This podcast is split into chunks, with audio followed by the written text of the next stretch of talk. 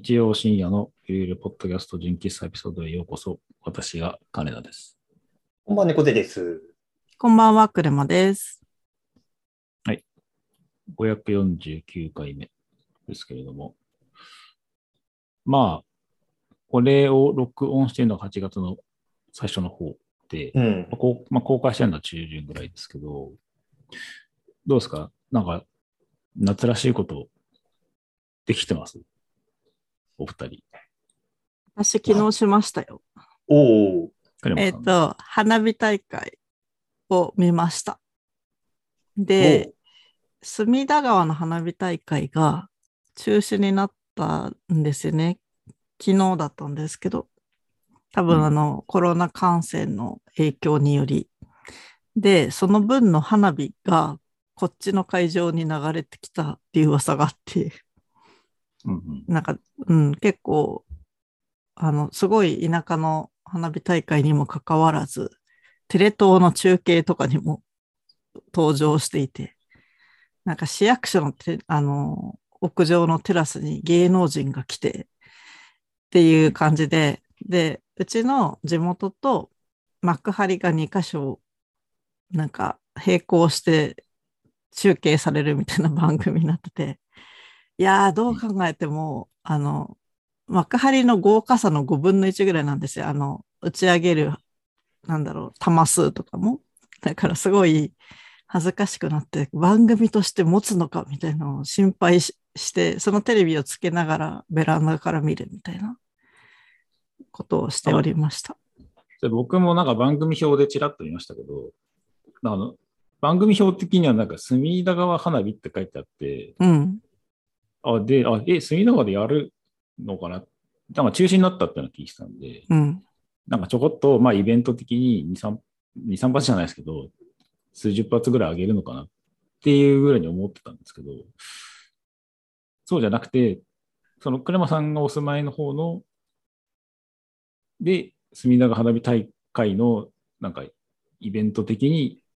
花火上げたみたいなう感じ。ん、なんかちょっと私も断片的な情報しか知らないんですけど、その上げるはずだった花火の一部がこっちに運び込まれて打ち上げられてるって、うちの親類が言ってました。はい。闇でね。で闇、闇じゃないですか。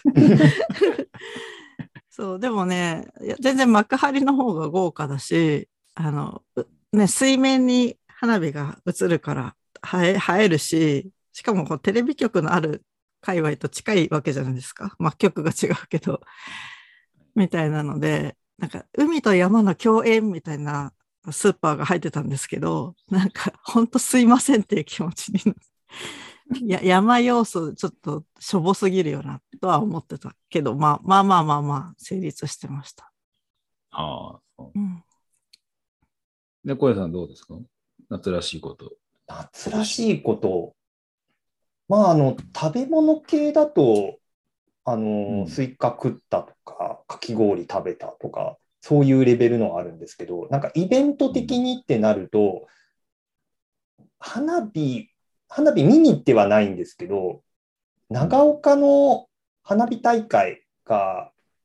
この8月の頭ぐらいにあったんですけど、あれのテレビ中継があの NHK の BS でやってたんですよ。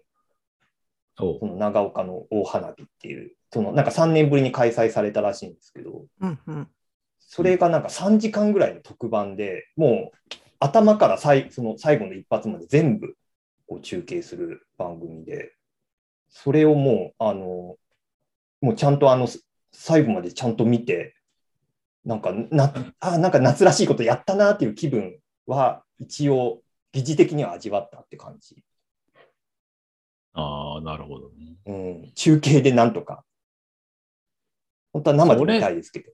うん、まあ生はね、あいの方がいいっていうのはありますけど、どうなんですか？僕、まああの、花火、ね、今もう引っ越しましたけど、昔、隅田川のそばに住んでたんで、うん。まあ、強制的に花火が上がるわけですよ、7月うん。末になると。で、まあ見てたんですけど、どうテレビで花火見るっていうのが、別に否否定するつもりはないし、当然それでもう、うちは第2会場が生で見れる。で第1会場は角度的に見えなかったんで、第一会場はテレ東で見るみたいなうん。風にやってたんですよ。で、第二会場目の前でベランダからわーって上がってドーンって聞こえるんですけど、第一会場をその自分の部屋のその14型の相場のテレビデオでちっちゃい画面で見ながらやってて、これテレビで春を見るっていうコンテンツは実際そんなにこう楽しかった記憶がなくて、うん、どう楽しめばいいのかっていうところがまだ分かってないんですけど。ああ、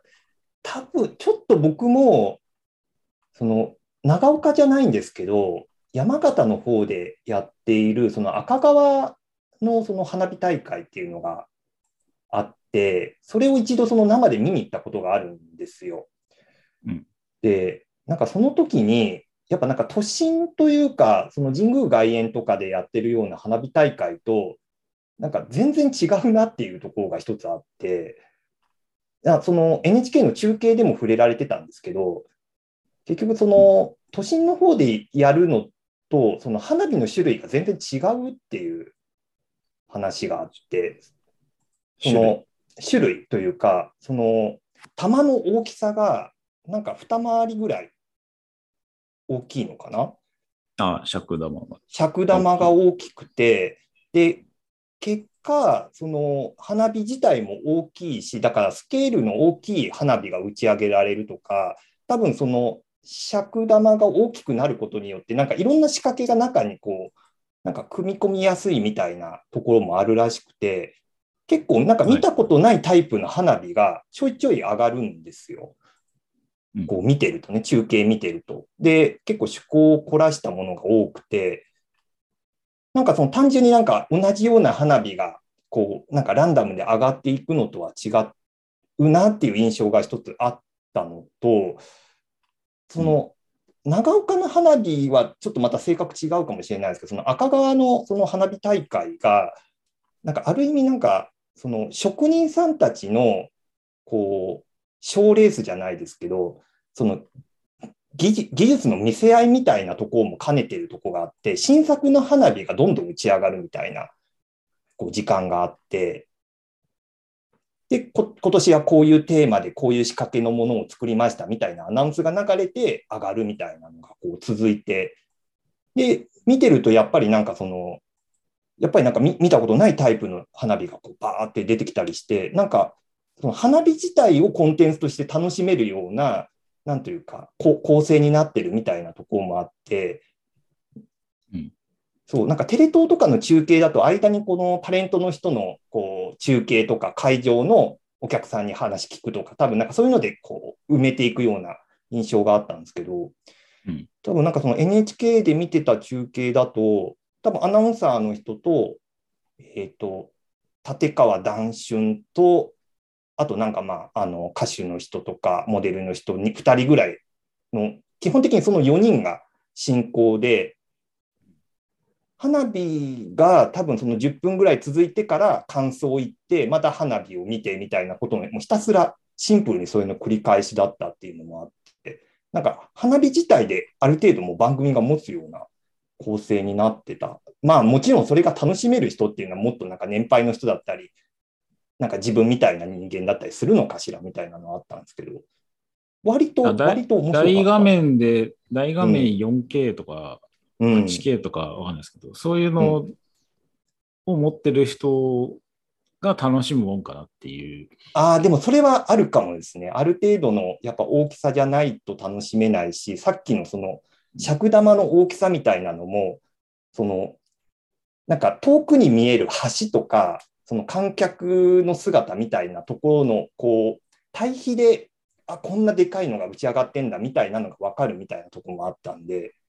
やっぱある程度のこうディスプレイ持ってる人向けのコンテンツだっていうのは間違いなくありそう。うん。人は選びますね。う。うんんあんまり僕自身が花火を見て、テンションが上がるっていう感覚が薄いせいもあるのか、うんあまりこう、まあ、ど当然ね、まあ、そのいろんな人が集まってきてどうこうっていうのもあるん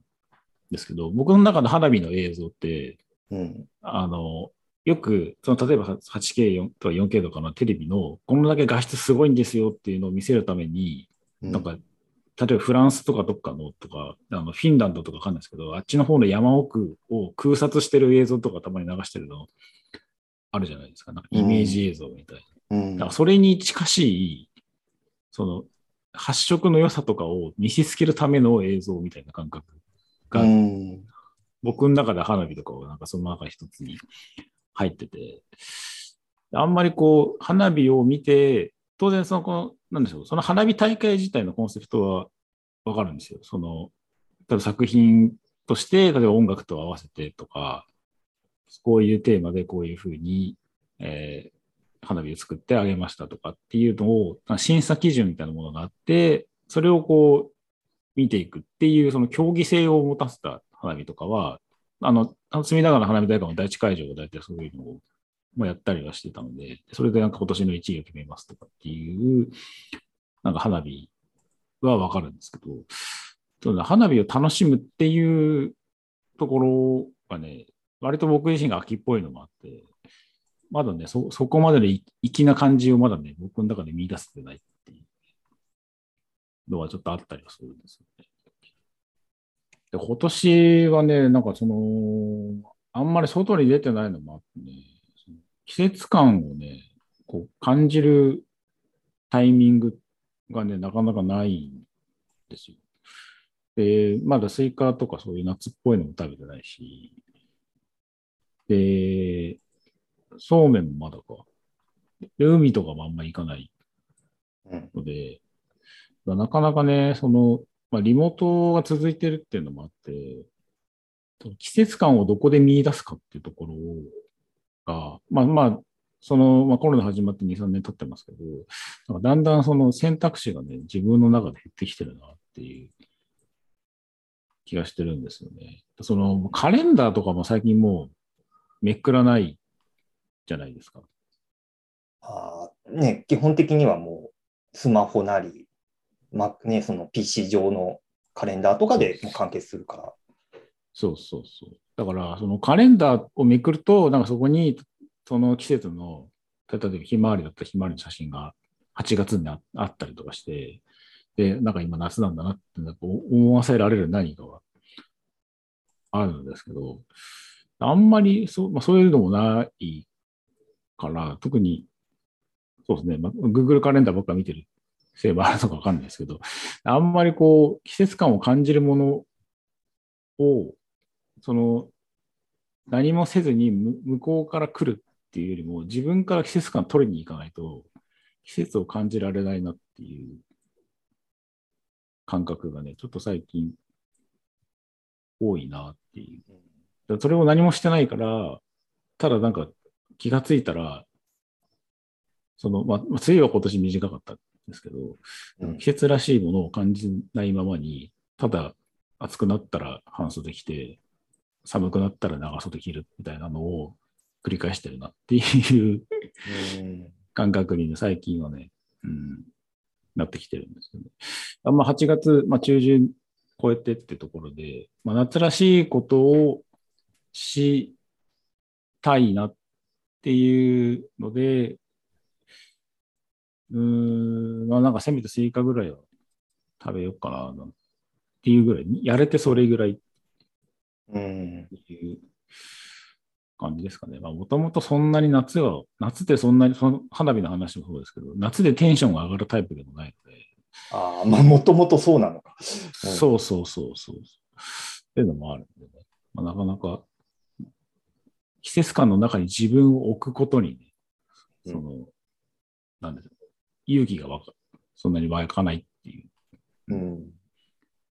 だだからそのどんどんこう、年取って、その感性が鈍くなっていく中で、その季節感にも飛び込もうとしないってなってくると、なんか本当にただただ毎日同じことを繰り返してついていくなっていう。うん。そんな気はしましたね。なので、まあ、これをね、お聞きの皆さんで、こう、夏はこういうことしたよというのがもしあれば、えーぜひぜひ、えー、ツイッターなりなんなりで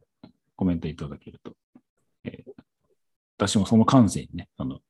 触れていきたいなと 思ってそうそう。自分ができないんでね、あの人がやった話を聞きたいっていうね、そううんそっちの方が、あの、やっぱり自分の、その、感性をこう鈍らせないために、えいろんな話に乗っていかないと、えいけないなっていう感じております。でも自分ができないはやりたくないんですか？それとも時間がないとか、どういう方向性のできないなんですかね？ああ、やりたくないまではいないですけど、まあ、うん、まあでもそれに近いですかね。やる気力がないっていうか、うんうん。そう、それを、そのお金と時間と体力を使って、自分自身がよし、それやりたいって思えるフフックがないっていう感じうん、なるほど。うんかな。うん。今のところ。特にそこにこう季節感っていうものを乗っかると、うん必要だったらやるけど、季節感を楽しみたいっていう感覚が多分僕の中にない。うんなるほど、なるほど。うんうんうんなんかもしかすると結構異常気象的なことが続いてるから、なおさらそこのフックがなくなってるっていうのもあるかもしれないですよね。ううんん、どうんう、どうなんですかね。どうなんだろう。それこそなんか夏っていうよりか酷暑とか猛暑みたいな感じで、外に出ないでくださいみたいな空気もあったりするから、あまり夏を楽しむっていうよりも、なんか乗り越えるみたいな。るかもしれない。そうですね。うんまあ、あとコロナの話もあって、じゃあなんか花火大会だ、プールだ、みたいな情勢ではないっていうのがあうんって、なんか外の環境を楽しむっていう環境でもないっていう。うん。なんか今、2022年っていうのと、その病気とか、あと暑さとかもあって、あの、なんだろうな、安全で文化的に暮らすには、こう空調の効いてる家の中にいる方が良いっていう感じに、すごく世間の方向性が動いてるなっていうのは思っていて、そういう文明に守られた暮らしをすればするほど、季節感やっぱり自分から取りに行かないと出ないなうん。とは思ったって聞いてて思いました。いや、本当そうおっしゃるとりです。まあ、なのでデ、デジタルで季節感をどう取りに行くのかっていう別のお題もあるにはあるんですけど、うん。まあ、なかなかね、その外に出にくい状況の中、うんどうやって、まあ、季節感がそんなに大事かって言われても、僕の中ではその優先度は低いんですけど、うんまあ、取りに行けるもんなら取りたいよねっていうところ。うんまあ、それが食に行くのか、場所に行くのか、何か体験に行くのか、わかりませんが。もしね、あの、それはそれとして楽しまれてる方がもしいらっしゃれば、ぜひぜひ、あの、お話伺ってみたいなっていうふうに思ってます。では、今日のところはこの辺。では皆さん、おやすみなさい。おやすみなさい。おやすみなさい。